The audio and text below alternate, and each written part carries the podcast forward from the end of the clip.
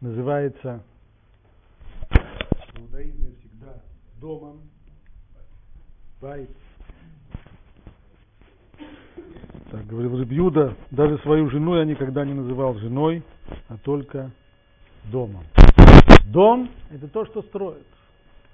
А строить нужно на основах и на прочных основах. Стали мы говорить о том, какие есть основы и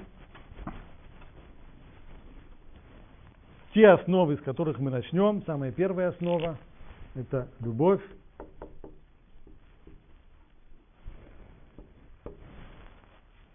Второе – правильная коммуникация –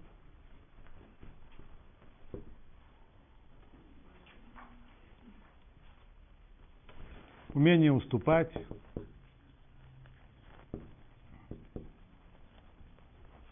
И другие. Итак, любовь.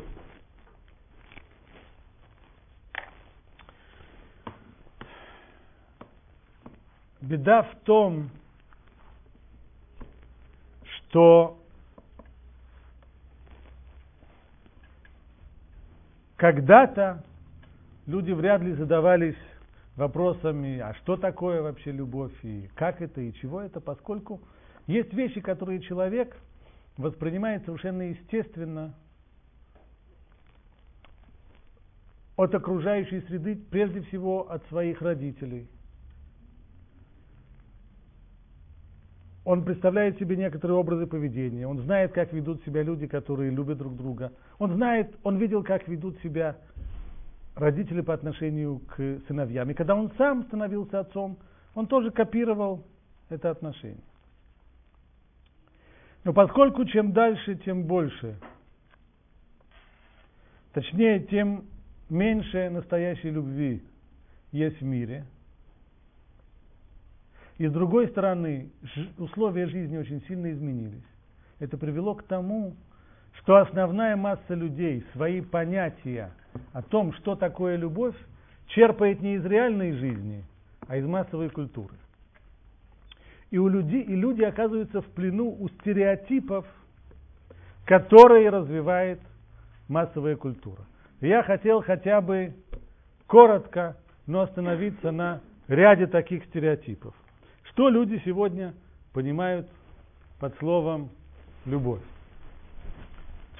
Стереотип номер один, мы его назовем романтическая любовь.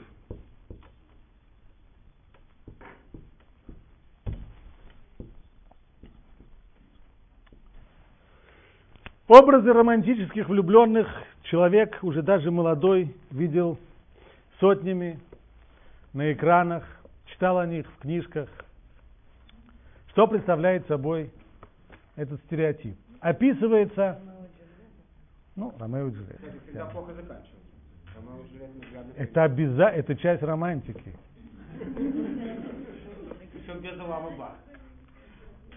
Это часть романтики. Что представляет собой такая романтическая любовь? Описывается некий магнетизм, чувство, которое захлестывает человека обычно без какого бы то ни было предупреждения заранее чувство иррациональное, которое очень точно передается английским словом to fall in love, буквально упасть в любовь. Так? Как человек шел, например, не заметил, что и угодил, упал. Рецепт, по которому приготовляется вот такая вот э, романтическая любовь, он э, достаточно простой. Есть э, сильная очень сильное чувство, есть э, плюс немножечко рассеянности, э, две-три бессонных ночи по вкусу. И если это касается женщин, то слезливое выражение лица обязательно. Немножко несчастности. Ну и, конечно, хэппи-энд никак-никак не, не клеится сюда. Если человек замечает все подобные вещи, значит, очевидно, вот он по уши влюбился. Беда в том, что точно так же, как можно упасть в любовь, точно так же из нее можно и выпасть обратно. Потому что если действительно любовь это только вот такое вот совершенно иррациональное чувство, то чувству, как, как в русском народе говорят, чувству не прикажешь. Человек вряд ли умеет управлять своими чувствами. Чувство захлестывает его, не спросив его разрешения. Точно так же чувство уходит от него, совсем-совсем не спрашивая, можно ли уйти или нет. И человек в один прекрасный момент вдруг ощущает, что весь былой пыл ушел, ничего, собственно говоря, не осталось. И ему, может быть, даже и хотелось продолжать любить, но, как говорят французы, любовь – это чайник, который сняли с огня. То есть, когда его снимают с огня, он кипит.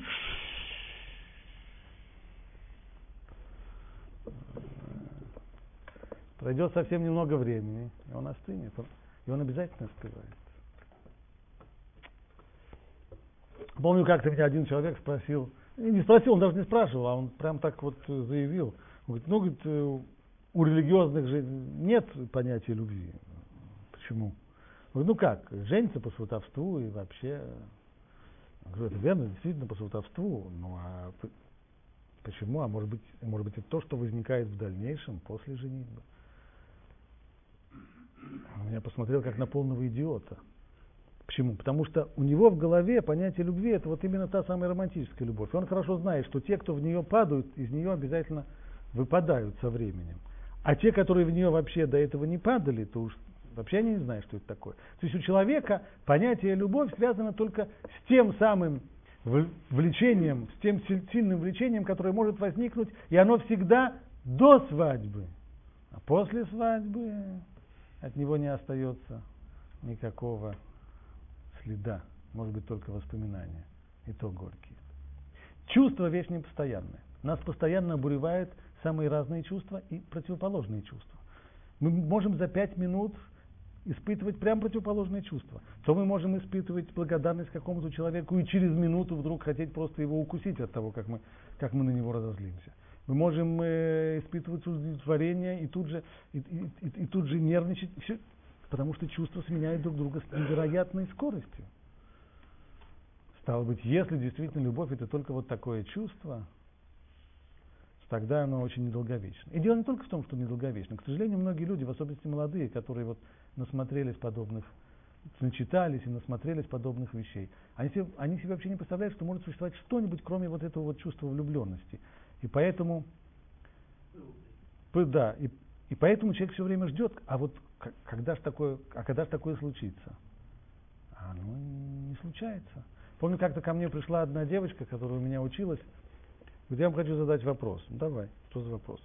Знаете, ну, вот, в общем, есть один парень, который, ну, в общем, вот он предложил мне выйти за него замуж. Вот как? Я говорю, парень хороший? Да, хороший. Все у него в порядке? Да, все в порядке. Ну, а в чем тогда вопрос? Тогда я тебя не понимаю. Тебе хороший парень делает предложение. В чем тогда твой вопрос? Он сейчас объясню. Так мялась, мялась, мялась, мялась, потом набралась духу и говорит, но это как-то вот не так, как в книжках описано.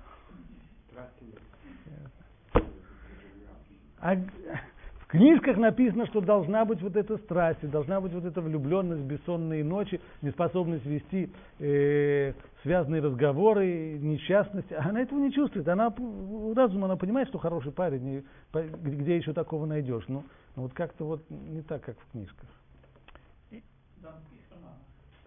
Даже не обязательно в дамских. И поэтому, и, и поэтому она и останавливается. И если она будет, я стал ее убеждать, что если ты будешь ждать, голубушка, как, когда у тебя случится то, что в книжках, то ты можешь ждать до седых волос. И не имеет смысла. Очень жалко людей, которые составляют себе действительно представление о любви вот по таким, по таким источникам. Это первый стереотип. Романтическая любовь. Мы идем к второму стереотипу. Очень известный. Рассказывают, есть такая история, которая стала просто уже хрестоматийной, и на всех, всех, всех людей, которые только начинают знакомиться с иудаизмом, тут же знакомятся с этой историей. Дело было вот как. В середине XIX века в Польше, в маленьком городке, который назывался Коцк, поселился один очень нестандартный человек. Звали его, обычно все называли его Акоцкер, то есть э, Рэби из Коцка. Он происходил из э, Хасидим.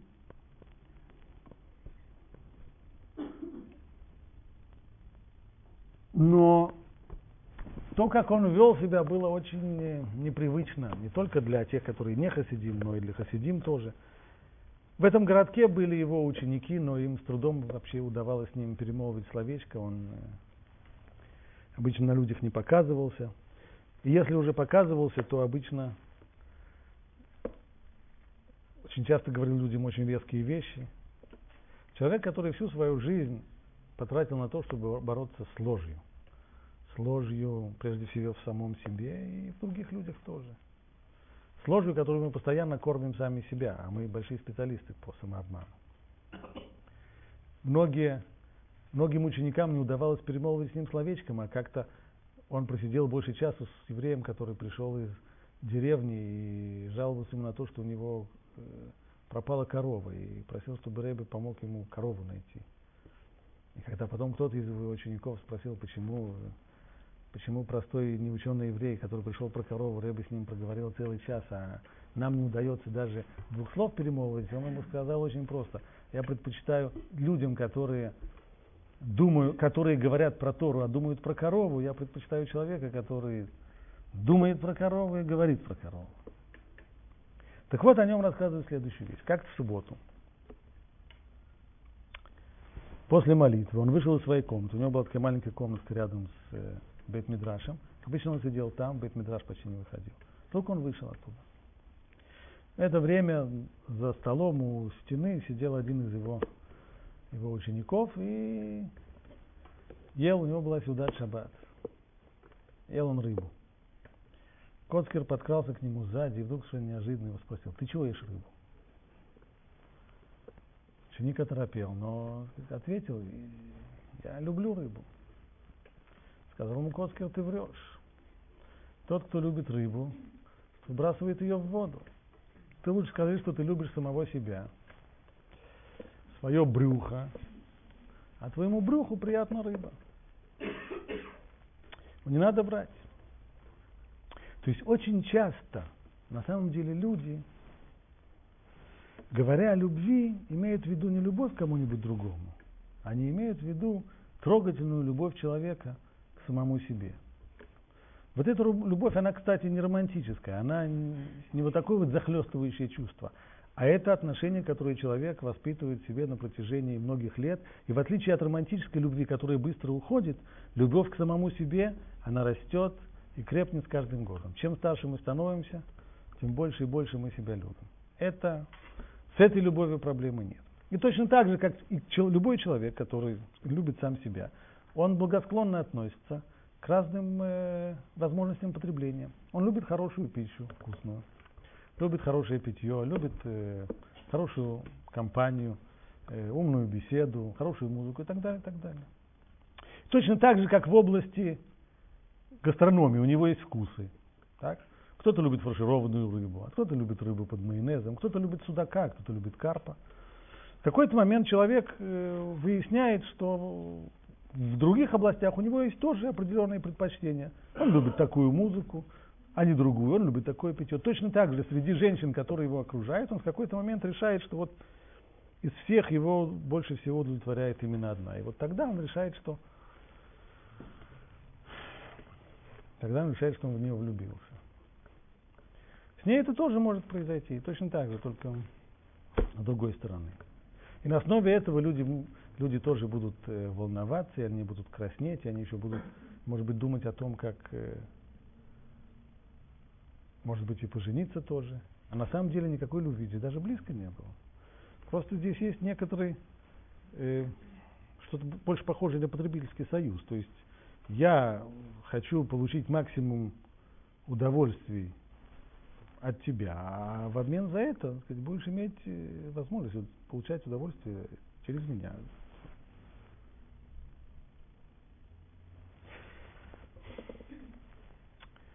Так людей воспитывали. Когда как, когда с людьми говорят про ту самую любовь, то вполне, вполне совершенно не различают, о чем, о чем идет речь. Можно спросить человека, спросите человека, любит ли он э, своего супруга, любит ли он свою жену или любит ли жена своего мужа, он утвердительно скажет да. Ну, задайте еще вопрос, а что ты еще любишь? Ну как что? Да, рыбалку, да, все что-нибудь. Я как-то своих детей поймал на этом. Спросил, вы, вы маму любите? Да. А еще что любите? А жареную картошку любите? Да. Ну, если так, то на самом деле маму надо съесть. Почему сказали дети? Очень просто. Жареную картошку вы любите? Любите. Что делаете с жареной картошкой? Едят. Лю, маму вы любите? Любите. Маму тоже нужно съесть.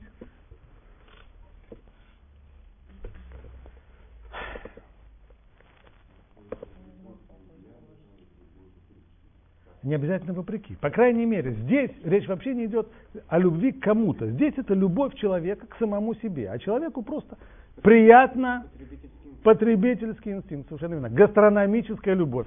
Так мы ее и назовем. Гастрономическая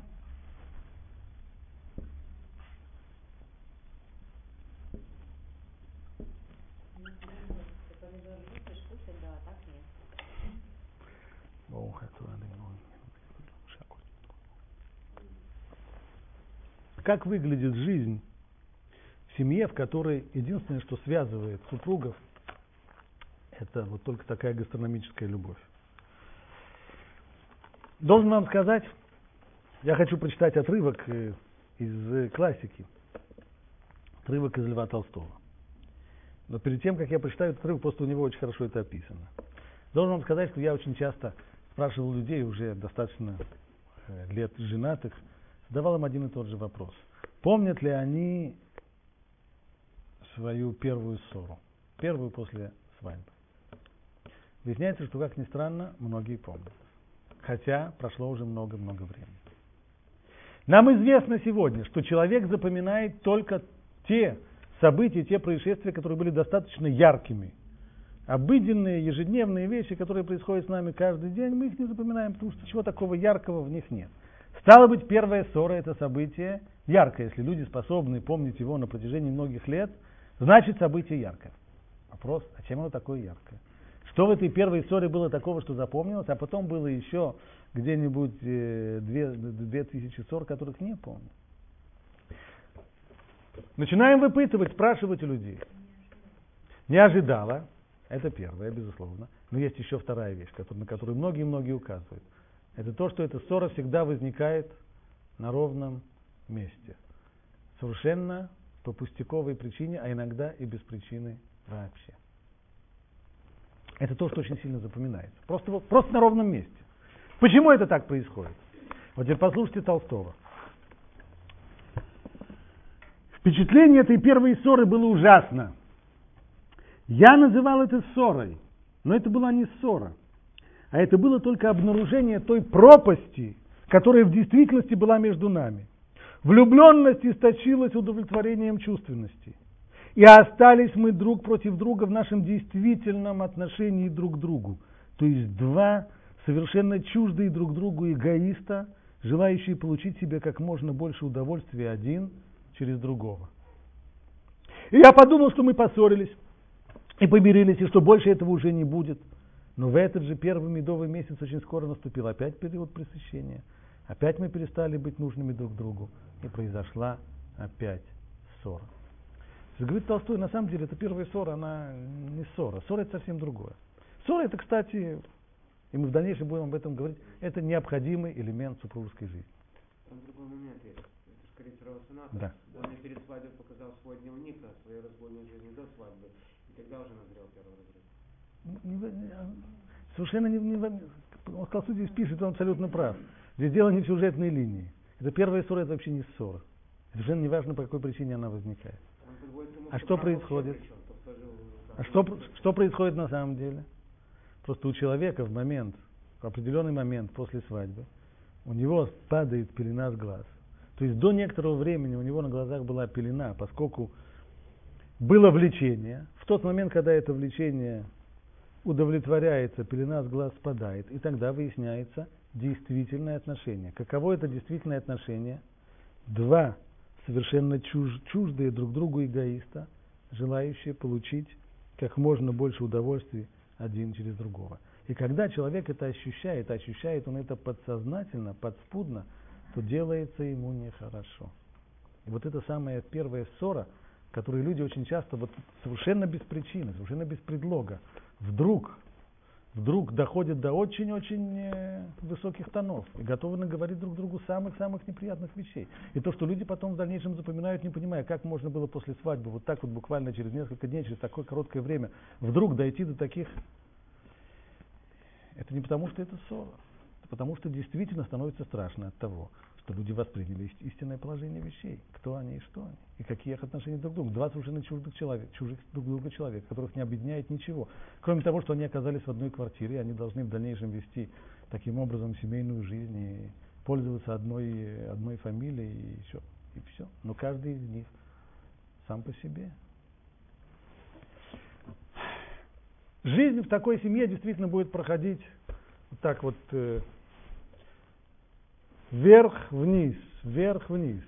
Будут периоды приближения, а после них обязательно будут вот, это, вот те самые периоды, в которые люди будут расходиться и удаляться друг от друга, периоды, в которые, в которые падает пелена с глаз. Но что самое главное, говорят наши мудрецы, агава атлуя бедавав батель давар, бателя аава. То есть, это в перке вот. Аава атлуя бедавар. Любовь, которая зависит от чего-то.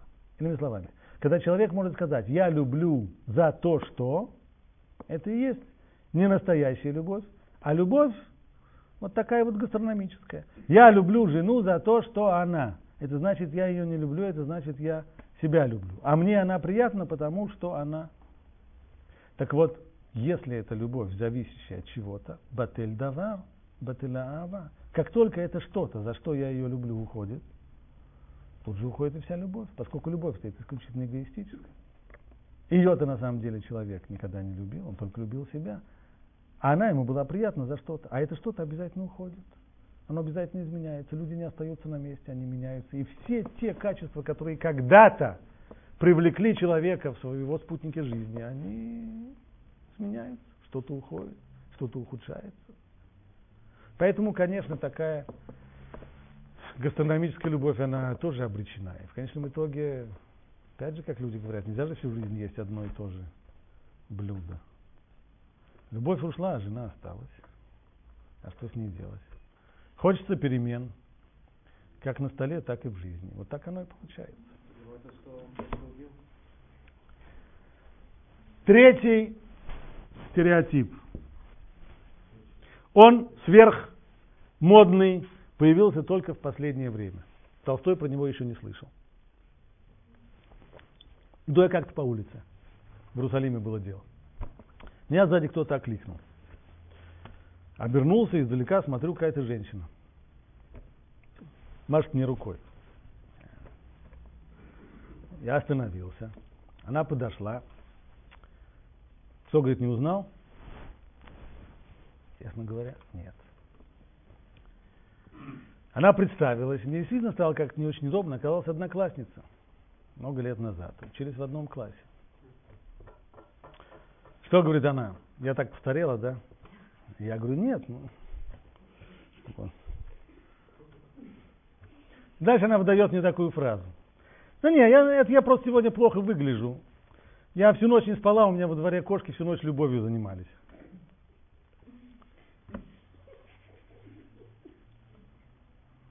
Лет 30 назад человек такую фразу бы не сказал, а если бы сказал бы. И нормальный человек, оказывается, вот оказывается, что такое любовь. Это то, чем кошки в марте месяце во дворе занимаются. Все. Иными словами, современное поколение – которая способна на подобную фразу, отождествляет любовь попросту с э, некой эмоциональной окраской сексуальной жизни. Вот и все. То есть, на самом деле, есть только одно. Есть физиология. Да, все по Фрейду. Это вот э, с тех пор, с, с, времен, с времен Фрейда и далее так оно и существует. такое, такое восприятие в мир вошло. Да? Есть только одна физиология, только что. Она при всем при этом сопровождается неким еще, некой эмоциональной стороной. И пока эта эмоциональная сторона есть, хорошо. А если она исчезает, эта эмоциональная сторона, значит, нужно искать себе нового партнера. Да? Сегодня уже сегодня любовь делают с новым партнером. Как кошки.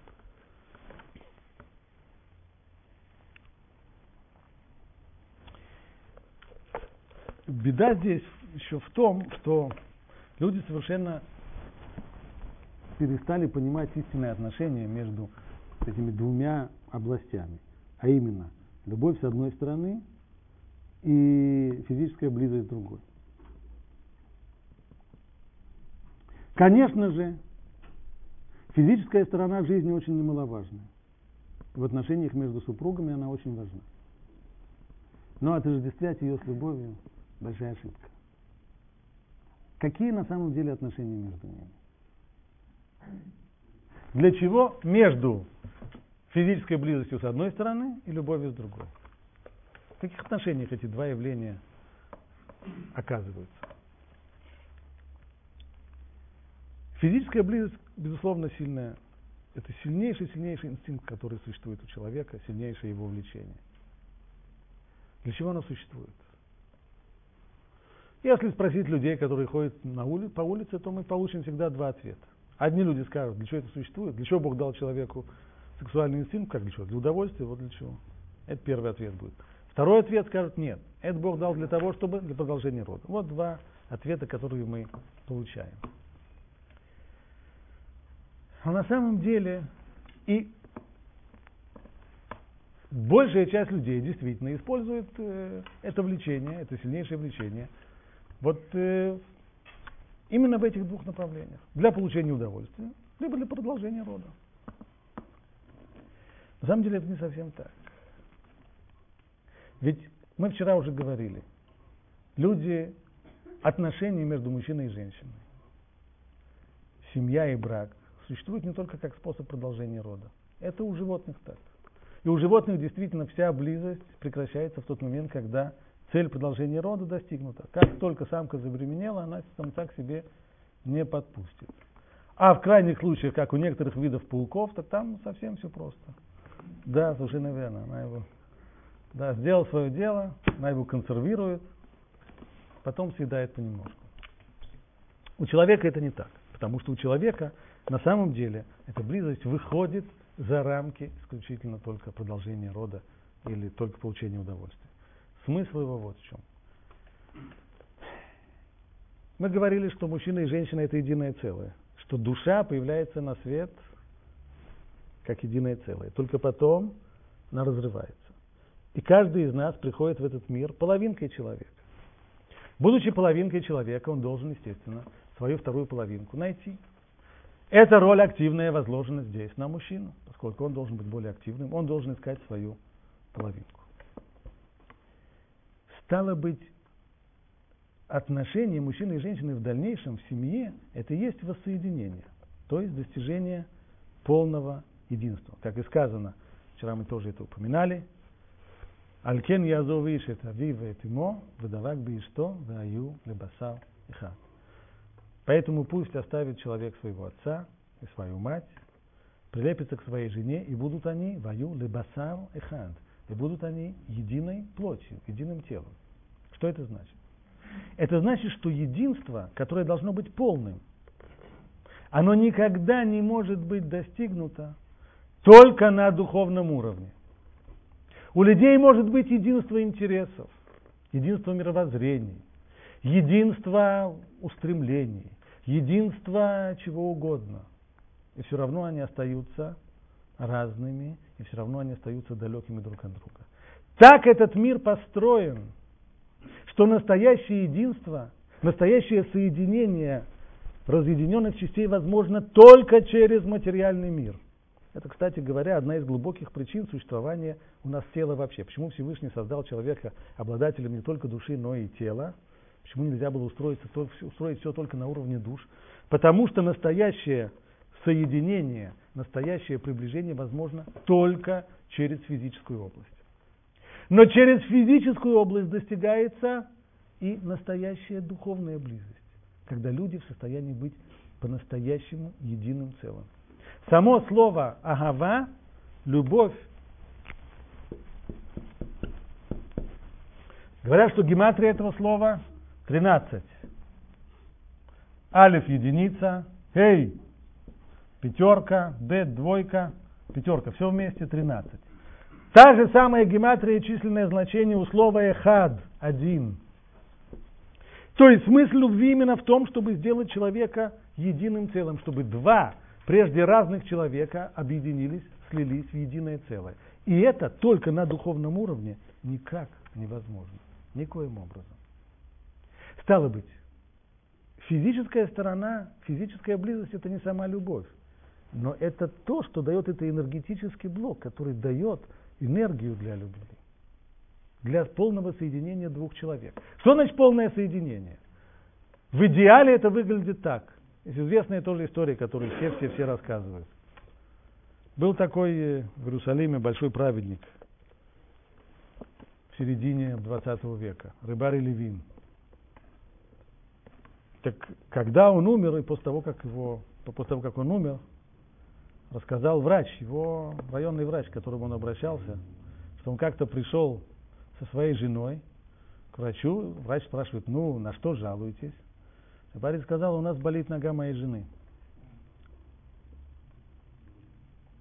А? Это, это не поза, которую делают на, на глаза других, это не было сказано для позы, это просто язык, которым он обращался к врачу. Потому что когда болит нога жены, это она у нас болит, это не у кого-то там болит.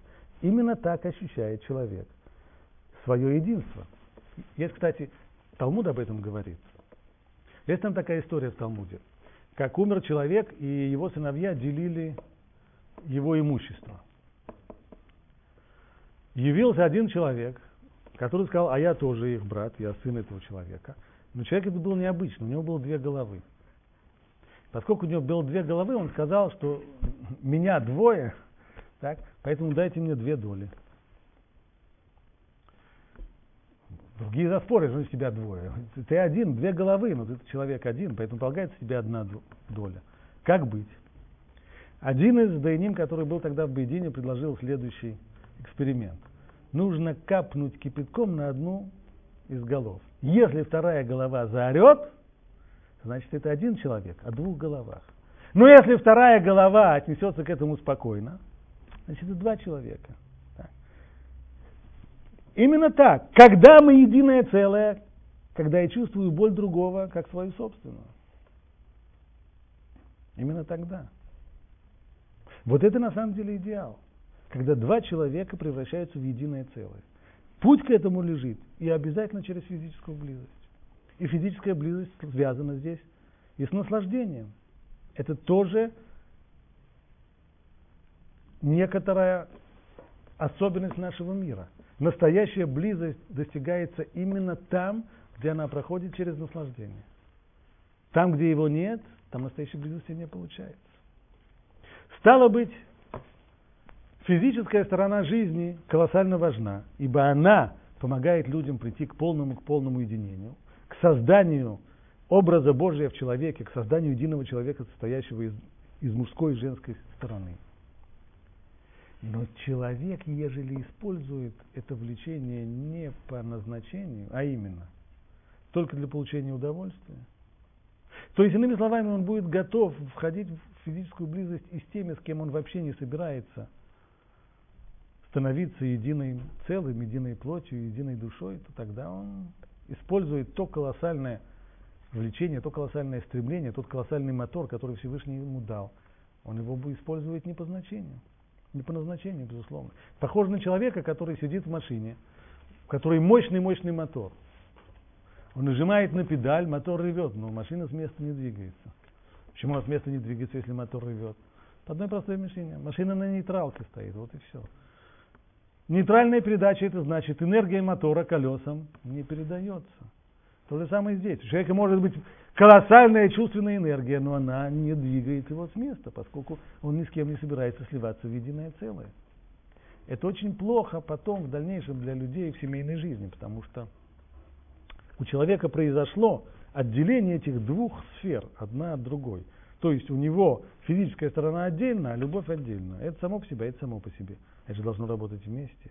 А он уже привык, что они, что они, что они это само по себе, это само по себе. Оно не, в дальнейшем совсем-совсем не просто, чтобы они действительно работали в той самой, по той самой схеме, по которой Всевышний это создал. Человек своим, своим поведением способен нанести себе здесь довольно, довольно серьезные повреждения. Там, где люди используют это влечение по назначению, то там их физическая близость и эта сторона жизни, она носит название к душа. Что такое к душа? Да. Душа переводит на русский язык как святость. Слово, от которого пахнет кадилом, папой римским или еще чем-нибудь в этом роде. Значит, если уже это отделенность, да, вот это более правильный перевод. Если уже идти в этом направлении, то, пожалуй, куда ближе будет посвященность. То есть мы говорим, наш сегодняшний урок посвящен семейной теме. Это значит, что целиком все, что есть на этом уроке, все время, которое у нас есть, мы сосредотачиваем только на теме семейной. Если, будет, если будут вопросы не по теме, не будем ими заниматься. С другой стороны, душа это еще и выделение, отделение. Перед началом субботы мы говорим кидуш, то есть мы выделяем этот день от предыдущего будничного дня. В конце субботы говорим Авдала. Это тоже тот же самый момент отделения, только наоборот от входящего. Стало быть, когда жених и невеста оказываются под хупой, то жених говорит, ареат микудешет ли, кидат Муше в Израиль, ты микудешет мне. Что значит микудешет? С одной стороны, значит, выделена от всех остальных, отделена, объясняет Тосфот. Микудешет да асарла лекули альма кеэгдеш. Микудешет это значит, подобно тому, как человек, который берет имущество и посвящает его храму, с этого момента это имущество становится всем остальным запрещенным. Точно так же и здесь. В тот момент, когда девушка становится женой, до сих пор она была всем разрешена. С того момента, когда она стала женой, она теперь всем запрещена, кроме своего мужа. Мекудешит. С другой стороны, она посвящается ему. И вот именно это посвящение, то есть целиком, целиком вот то самое максимальное посвящение друг другу, оно, безусловно, проходит именно через физическую сторону. И другого пути здесь, безусловно, нет.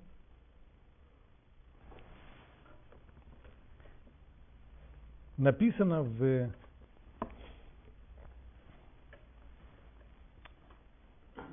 Написано в Талмуде, что когда окончательно канонизировался текст Танаха, то были возражения по поводу целого ряда книг.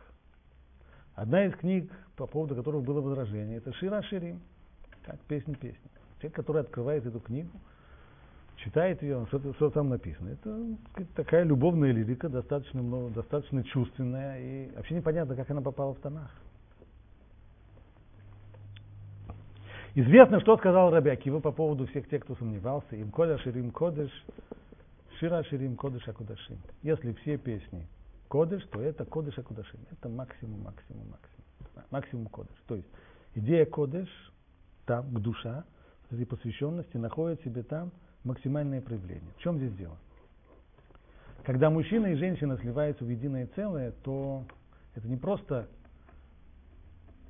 слияние, в этом слиянии у них несколько разные функции. А именно, мужчина по природе своей, так он создан, он более склонен к тому, чтобы быть дающим, а женщина воспринимающей. По этой системе единения дающего и воспринимающего создан весь, весь, весь, весь мир. От физического мира так, до, наоборот, соотношения физического и духовного мира. В физическом мире мы тоже знаем такие пары. Есть небо и земля. Берешит, бара и луким, это шамаем и тарас. Небо земля. Кто дающий, кто принимающий, кто воздействующий, кто, кто получающий. Небо воздействует, земля воспринимает. Воспринимает и дает плод. Так? В результате того, что принимает воздействие от неба. Весь мир целиком, так, муж и жена мы тоже знаем. Есть тот, кто дающий, есть воспринимающий. Весь мир целиком и Всевышний – это та же самая система. Есть воздействующий Всевышний, есть воспринимающий. То есть система отношений вот этого единения дающего, воздействующего и принимающего, она одна и та же, она проходит через все миры. И она характеризует отношения мужа и женой, и она же характеризует отношения Всевышнего со своим созданием. Поэтому объясняют комментаторы, что вся эта песня Шира Ширим – это песня о взаимоотношениях Всевышнего с созданным им миром. Это не лицемерное э, объяснение приклеивания религиозного ярлыка э, чувственной лирики. Ничего подобного. Это значит, что в этой песне не говорится про любовь мужчины и женщины, а говорится там только про любовь к Богу. Да нет, говорится и про то, и другое. Почему и про то, и про другое? Потому что на самом деле это то же самое. Это то же самое. Это то же самое единение дающего и воспринимающего. Только если у людей в голове стереотипы любви вот из этих самых, так, из романтических гастрономических областей, тогда им действительно непонятно, каким образом подобная гастрономия или романтика, как она влезает, как она пролезает в тонах. Если мы понимаем, что такое любовь на самом деле, совсем другое. Что же такое любовь на самом деле? Это совсем-совсем не не романтическое влечение, это совсем не, не гастрономическая любовь, это с точностью да наоборот. Это наслаждение, которое испытывает человек, давая другому, не получая от него, а давая. Это наслаждение, конечно же, духовное. Потому что в физической области, когда человек дает другому, то ему становится меньше. Животным это наслаждение никак не знакомо. Само слово «агава», его корень, объясняют комментаторы, «хав». «Хав» – повелительная форма глагола «дай».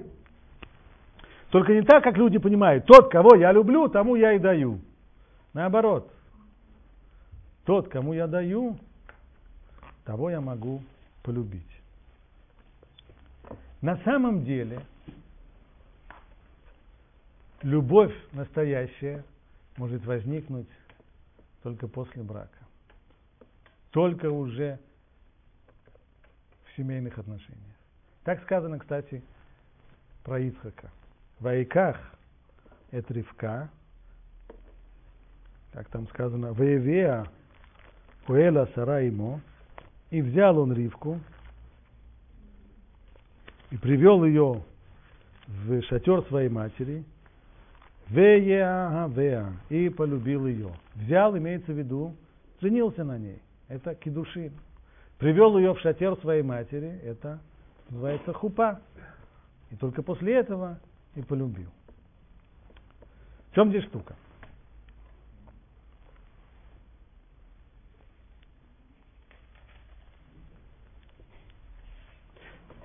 Сказано в Талмуде,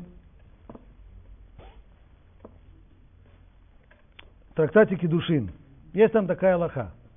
Нельзя жениться на женщине, не увидев ее предварительно хотя бы один раз. Поскольку, почему? Поскольку Тора сказала в Аптел Реха Камоха, полюби своего ближнего как себя самого. А если человек не увидит своей жены перед женитьбой, может быть, в дальнейшем он заметит с ней что-то, что будет его раздражать, и он не сумеет выполнить эту заповедь. Вот так сказано. Во-первых, оказывается, что любовь к жене это мецва, обязанность. Ее необходимо выполнять, точно так же, как выполняет другие заповеди. Что должен делать человек, чтобы исполнить заповедь? Если у него есть заповедь тфилин, он должен позаботиться о том, чтобы у него были тфилин, купить их. Нет денег, по крайней мере, приходить в синагогу, где есть тфилин, можно. Что нужно сделать, чтобы выполнить заповедь любви к жене? Говорит, Талмуд особо много не надо.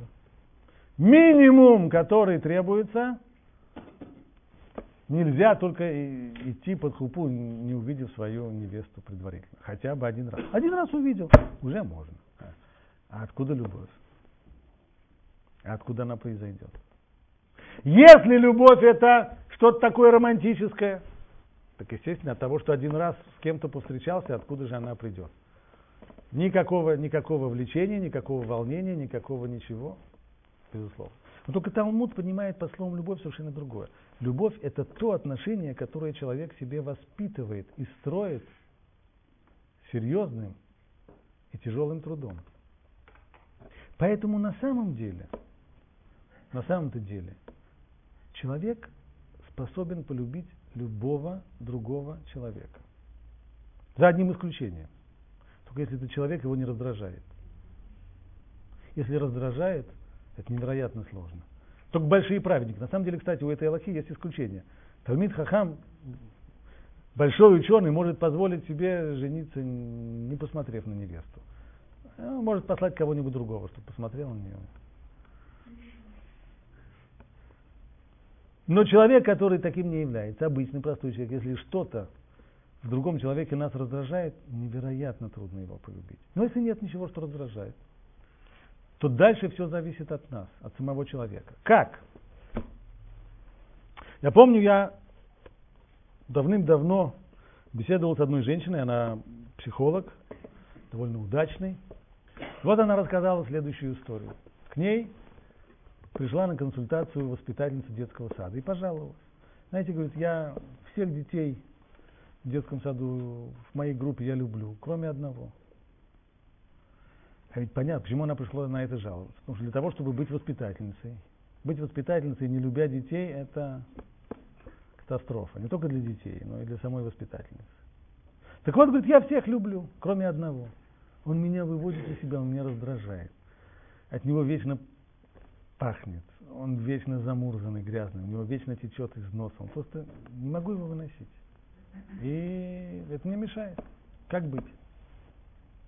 Ответил ей психолог. Значит так, завтра, когда он приходит в сад, подойди к нему. Плохо пахнет, зажги себе нос. Подойди к нему, возьми его за руку, подведи его к крану, вы, вытри ему сопли, вымой его, поменяй ему штанишки. Начни о нем заботиться, начни ему давать. И чем больше ты даешь человеку, тем больше ты приближаешься к нему. Тем, чем больше близость и привязанность к этому человеку. Вот так вот и вырастает любовь. Помню, ведь, обратите внимание, есть одна очень сильная любовь, которая нам в мире известна. Это любовь родителей к своим детям. Откуда у родителей такая сильная любовь? Сразу хочу отбросить как несерьезное объяснение о том, что это биологические факторы и так далее. И так далее. Совершенно верно, потому что, во-первых, в моей семье мне хорошо известны две истории. Первая. Одна из моих родственниц была арестована 5 декабря 1937 года, в день принятия Сталинской Конституции. Ее мужа в это время уже в живых не было, но советская власть была очень э, гуманная, поэтому она и гуманная – Поэтому она позволила ей сначала родить, у нее, она была беременна, она родила ребенка, и советская власть предложила, зачем ребенка в лагерь за собой тащить. Ну, ну, оставьте ребенка кому-нибудь из родственников. И она оставила своей сестре. 17 лет от звонка до звонка она просидела в лагерях. Вышла через 17 лет. И, конечно, помчалась тут же в Москву к, к своему сыну. Но отношений отца и сына между ними не получилось, не вышло. Ни с той стороны, э, прости меня, матери и сына, ни с той стороны, ни с другой. Несмотря на все материнские инстинкты, ничего не вышло. Более, э, более оптимистичная история, не такая трагическая и совсем короткая была, когда, я помню, моя жена родила одну из наших дочерей. Сразу же после, после родов я к ней зашел, спрашиваю, ну, задал несколько вопросов, спрашиваю, ну, как девочка, а ее как раз унесли мыть. Что мне говорит, слушай, она такая уродина.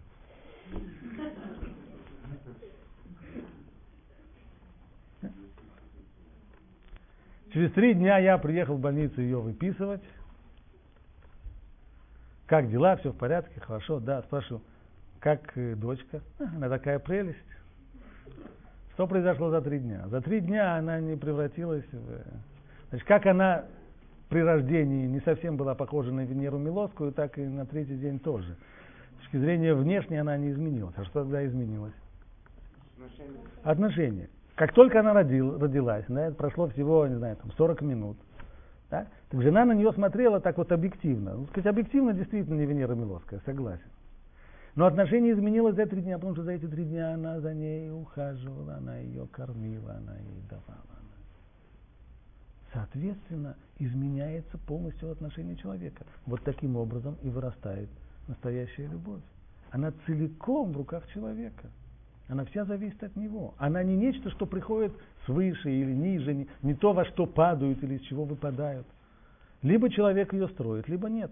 Как только люди начинают думать о другом, как перед свадьбой мне сказал старый-старый приятель, он говорит, старик, я тебе на праве старшего дам, по праву старшего дам важный совет, запомни его. Первые три недели после свадьбы, они решающие. Я говорю, в чем, э, в чем они так решающие? Он говорит, запомни, позиции, которые ты завоевываешь первые три свадьбы, они твои, первые три недели после свадьбы, они твои. Так? Так все подходит, да? Значит, сошлись вместе, а дальше начинаем захватывать, так? Плацдарм, еще, расширяем плацдарм, поехали. Вот это, то, что ты захватил, оно твое. Как только люди начинают прав... качать права, как только люди начинают думать о том, что жена мне должна дать или что муж мне должен дать, о том, что мы должны через них получать, мы находимся на прямо противополож... мы идем в прямо противоположном направлении. Вместо того, чтобы развивать любовь, мы развиваем только э, историю с крейцеровой сонаты. Я, не, я это говорю не потому, что некрасиво быть эгоистом, а нужно быть альтруистом, не в этом дело. Это единственный способ для человека в себе построить это отношение, отношение настоящей любви. Это целиком и полностью зависит от самого человека. И это то, что достигается трудом, и то, что достигается серьезным вложением.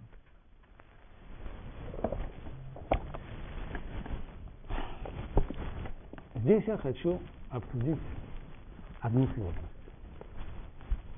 Должен вам сказать, что все то, что я говорил до сих пор, может быть, исключением примеров, это вещи написаны в книжках и в серьезных книжках. Очень подробно это обсуждается в Кунтреса Хесед, который написал Раф Деслер. Но это не только теория, поскольку и жизненная практика, она доказывает, доказывает, что то, во что человек, ведь человек на самом деле, мы прежде всего, как человеки, мы действительно эгоисты, мы прежде всего любим самих себя.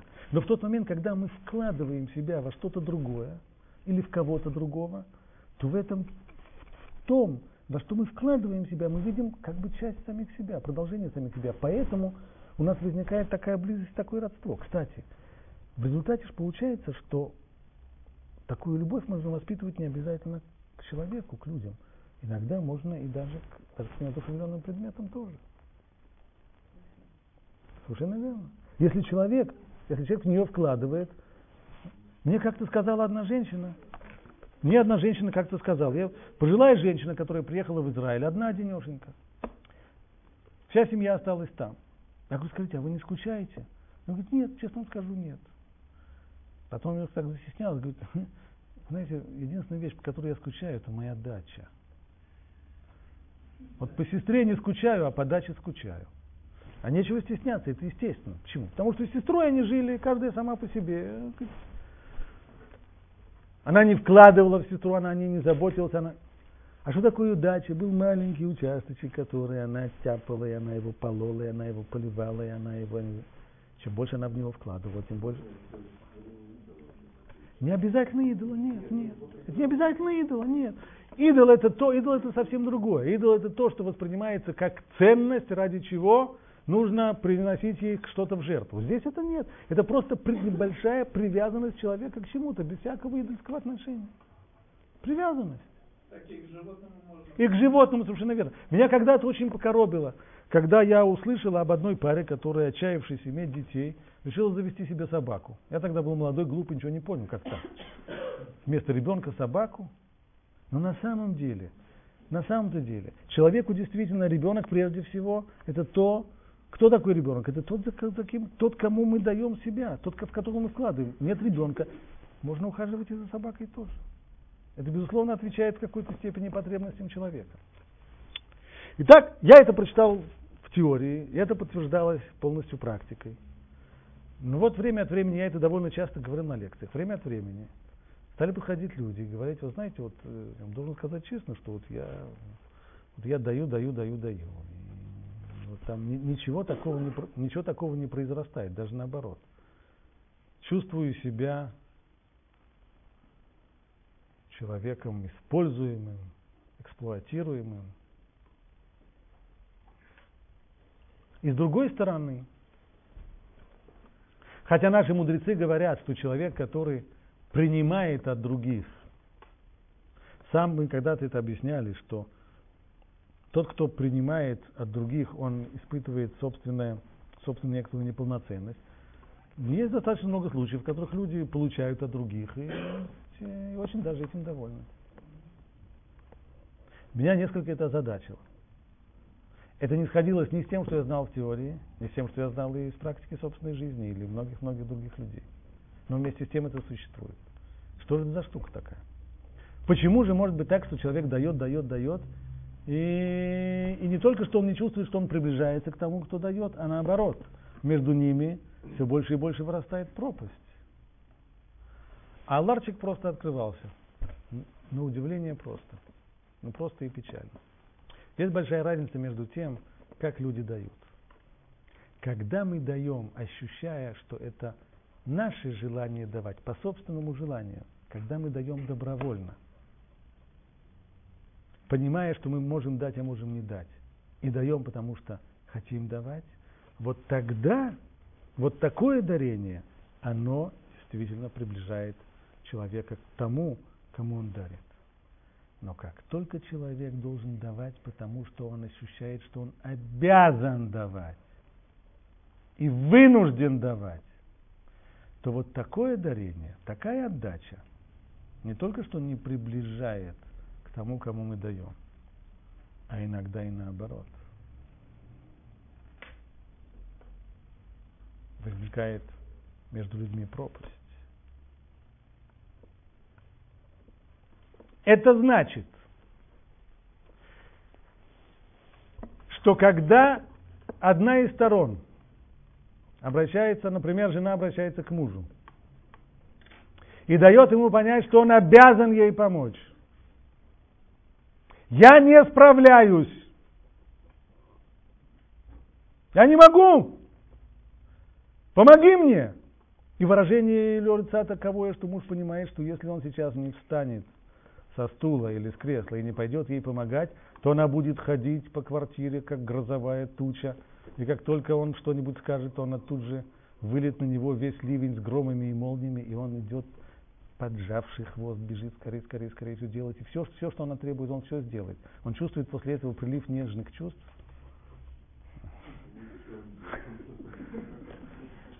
Конечно, нет. Почему? Она дала ему понять, что он обязан. Ты обязан мне помогать. Обязан, когда я должен делать в умышленно то, что я обязан, все мы знаем.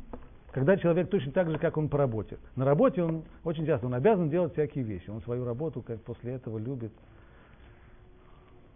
Конечно, нет. Совсем не то. Именно там, где я, где мне дают ощутить, что я на самом деле не обязан этого делать. И я делаю, потому что мне этого хочется, потому что я выбираю так. Только тогда, вот от такого акта дарения я могу почувствовать удовлетворение.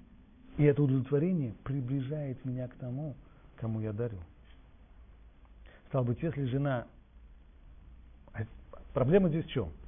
Что мы хотим получить желаемое и как можно э, более дешевым способом.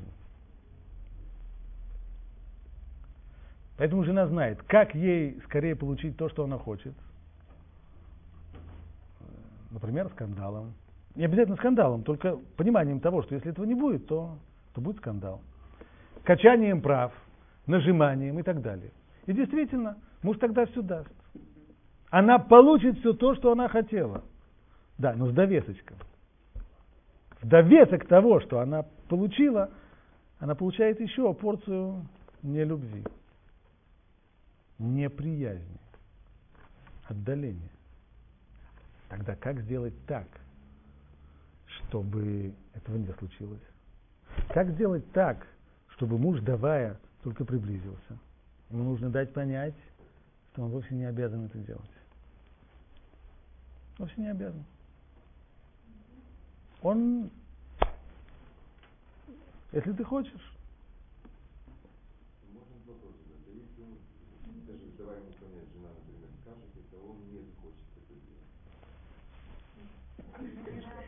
Бывает, что не захочет.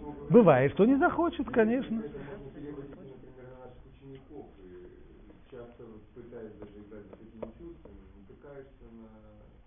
Не всегда, конечно. Снова, если бы была такая кнопочка, на которую всегда нажимая, можешь получить то, что, то, что захочешь, тогда бы замечательно. Но человек это не кнопочка, безусловно.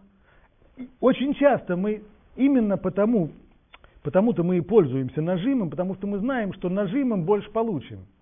Нажим это больше кнопочка. Потому что люди не хотят скандалов, люди не хотят, чтобы на них кричали, люди не хотят, чтобы, чтобы дома было тихо, спокойно. Поэтому, как только жена ходит, как грозовая туча, так, большая часть людей говорит, хорошо, хорошо, получи, получи, возьми. Вот эти все, что нужно, в магазин пойти, все, я уже пошел, пожалуйста, я пошел.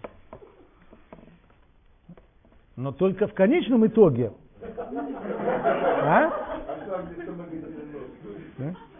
Но баланс, но баланс конечный, так, то есть Здесь была одержана тактическая победа и стратегическое поражение.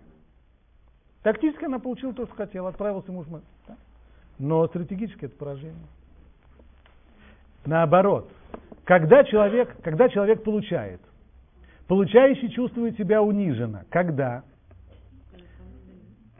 Не обязательно. Когда ему дают ощущение, что он зависит от дающего когда он действительно ощущает и понимает, что вот он э, вынужден пользоваться благами того, кто ему дает. Но в тот момент, когда человеку это дают, как, э, как скажем, подарок, которым выражают оценку его, его действий, поощрение, когда человека вызывают, например, и говорят, вот он так хорошо поработал, и ему поэтому хотят дать э, премию – он, получает, он ощущает, что он этого заслужил. Он не испытывает никаких неприятных эмоций в этот момент. Если его вызовет тот же начальник и скажет ему, смотри, я знаю, что у тебя большая семья и денег у тебя проще, мы тут немножко скинулись, и вот тебе на 13-ю зарплату. Человек почувствует себя униженным, конечно. Но в тот момент, когда ему скажут, смотри, ты в последнее время очень хорошо, хорошо работал, поэтому в качестве премии мы тебе решили выписать 13-ю зарплату. Большим удовольствием. Значит, получается так. Если мы хотим построить правильные отношения именно в области давать, получать, значит, когда мы хотим что-то получить от другого, мы должны дать ему ощущение того, что он не обязан. Мы его просим, чтобы он нам помог. Мы хотим, чтобы он нам помог. Мы будем очень довольны, если он нам поможет. Но он не обязан. И тогда, если он нам действительно это даст, то тогда то, что он даст нам, доставит ему удовольствие. И наоборот, если мы хотим, чтобы он получил что-то, то получение для того, чтобы не возникло в результате этого получения, чтобы не возникло между нами пропасти, нужно дать ему не как подачку тому, кто нуждается в этом, а наоборот, нужно дать ему это как, как подарок, как премию, как что-то, что, что возвышает его, а не унижает.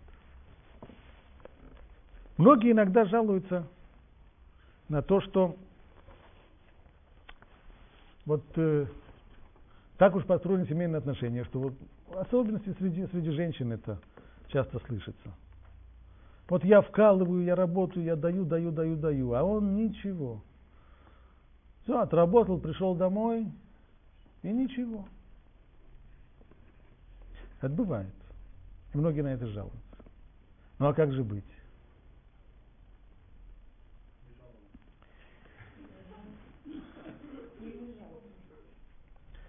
Прежде всего необходимо человека поощрять. Что значит поощрять? Когда человек этот все-таки что-нибудь даст, необходимо это заметить. Заметить и быть довольным. А у нас это обычно не получается. Почему? Потому что Спросишь обычно такую женщину, а ты вообще замечаешь то, что муж иногда все-таки чего-то тебе для тебя сделает? Например, что? Ну, например, X, Y. Так любой муж это делает. Поскольку любой это муж делает, любой муж это обязан делать, она это даже не замечает. Он должен. Он должен, все, на этом все закончилось. Он должен, он обязан.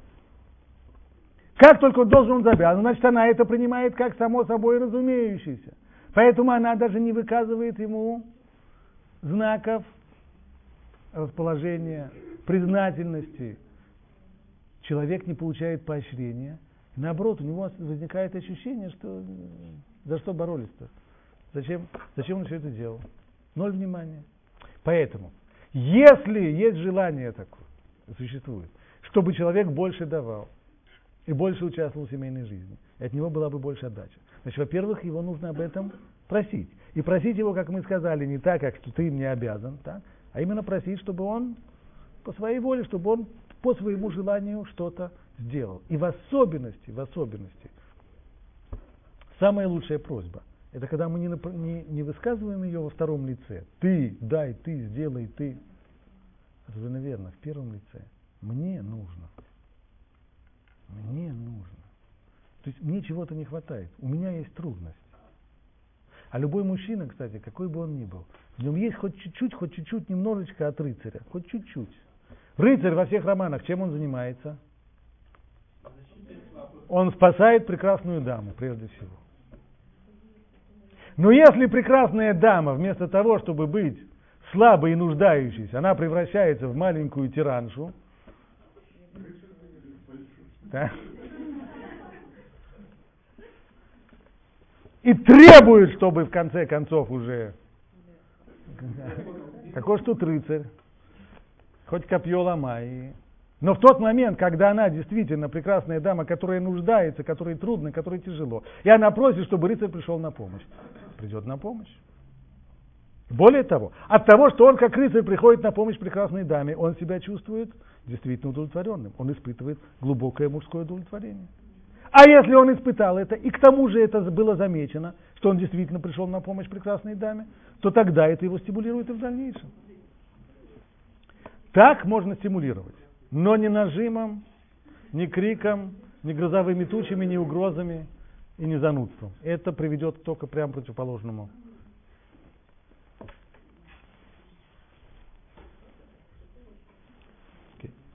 Я хотел бы сказать еще несколько слов вот на какую тему. Я думаю, что вопрос с любовью мы более-менее осветили. И перед тем, как перейти к другим составляющим, к другим основам семейной жизни, которые нужно строить, как его называть? Не знаю. А? Что-нибудь такое, да, да, да, да, да.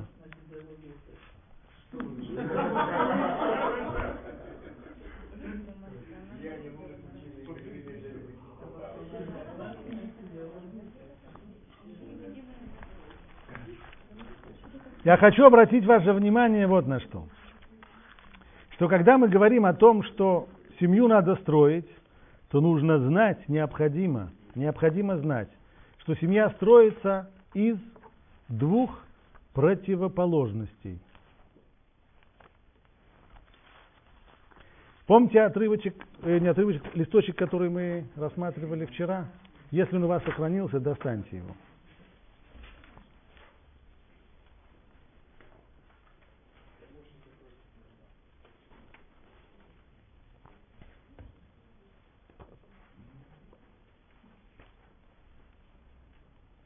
Самый первый отрывок. Вайомер Ашем Элоким лотов йота адам левадо. Село эзер кенегдо. Нехорошо быть человеку одному, сделаю ему помощника против него. Всем известно, комментаторы останавливаются здесь просто как-то так. Как-то быть помощник против него. Помощник он должен быть за меня, а не, а не против меня. Помощник, который против него. Возможно перевести это слово кенегдо не против, а напротив. То есть помощник, который тебе на самом деле равен. Он такой же, как ты. Он равен тебе, он не под тобой. То есть это не та система отношений, к которым в нашей стране очень привыкли. Ты начальник, я дурак, я начальник, ты дурак. А, а возможность взаимодействия с тем, кто кенегдо, кто напротив тебя. Это возможно. Но все-таки простое значение этого слова – кенегдо. Это означает против, противоположный. Так объясняет Равирш. Мужчина и женщина – две противоположности. Смотрите, одиннадцатый отрывок. Женщина берет на себя часть обязанностей человека, благодаря чему мужчина может полнее осуществлять оставшиеся ему обязанности. Для этого помощник должен быть кенегдо, то есть противоположным, а не ему, а не вместе с ним. Он должен быть напротив него, противоположно ему, а не вместе с ним. Он должен действовать не вместе с ним, а в другом месте, кенегдо. Если бы помощник был создан по образу мужчины, на него легли бы все обязанности мужчины, и он сам нуждался бы в помощнике. То есть, если я не справляюсь с задачей, мне нужен помощник. Например, мне дали решать задачу по математике. Я не могу ее решить, не получается у меня. Раз пытаюсь, два пытаюсь, не получается. Мне нужно, чтобы кто-нибудь помог. Если придет помогать мне кто-нибудь, который точно такой же, как я, с таким же складом ума, с таким же мышлением, он мне поможет? Нет, ничего, ноль. Должен прийти человек другой, с иным складом ума, с иным характером, тогда он может мне помочь. Стало быть, если сказано, что Всевышний делает человеку помощника, и имеется в виду создание женщины, это означает одно. Женщина – это противоположность мужчины. Она не такая, она другая. Она совсем другая, противоположная ему. Стало быть, дом строится не из подобных двух частей, а из двух частей, которые противоположны. Само слово «зуг»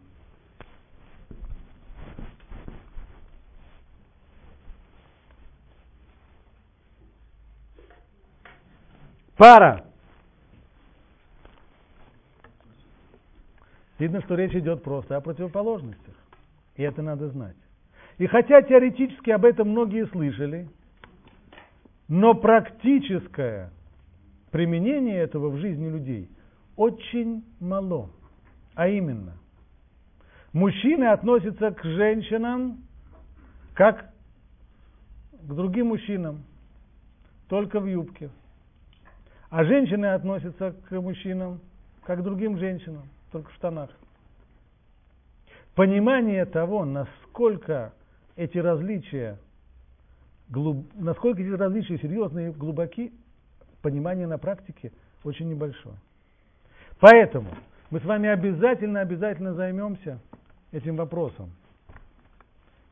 Различия между мужчиной и женщиной. Получается так, когда два человека сходятся вместе, понятно, что они разные. Они разные прежде всего потому, что они выросли в разных семьях, получили разное воспитание у них есть разный жизненный опыт, у них есть разные примеры. Их родители совершенно другие. У них характеры разные. Нет двух одинаковых людей. Они уже разные индивидуально. Мало этого! Они еще разные, потому что он мужчина, а она женщина.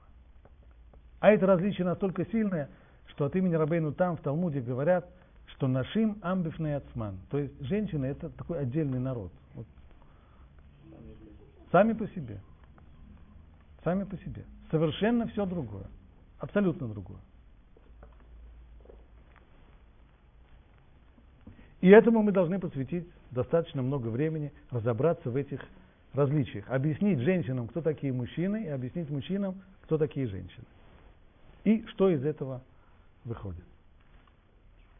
Книга э,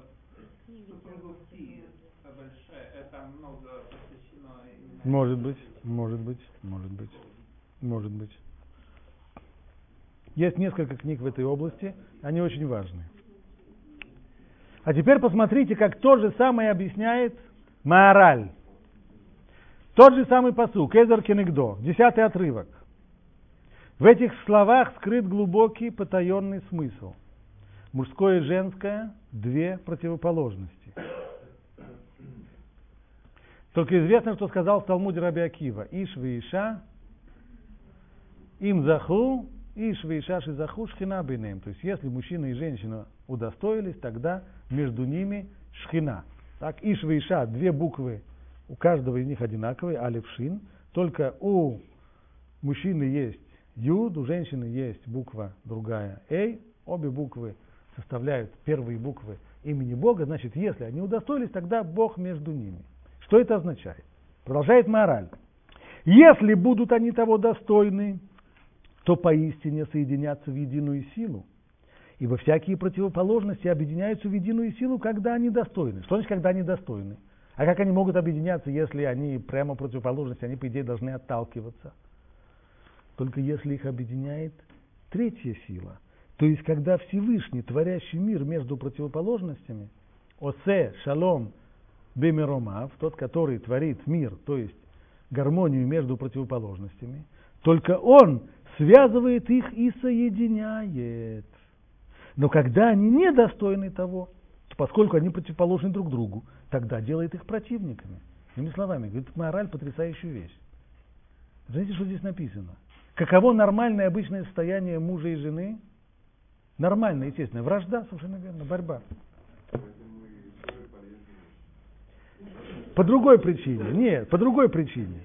Нормальное их состояние – это противостояние. Потому что они противоположны. Они находятся в столкновении, в противостоянии, в борьбе. Это нормальное состояние мужа и жены. И только есть одна возможность. Шхина. Только если Всевышний вмешивается в это дело, то он эти две противоположности соединяет. Но это надо заслужить. Для этого надо работать, для этого нужно вкалывать.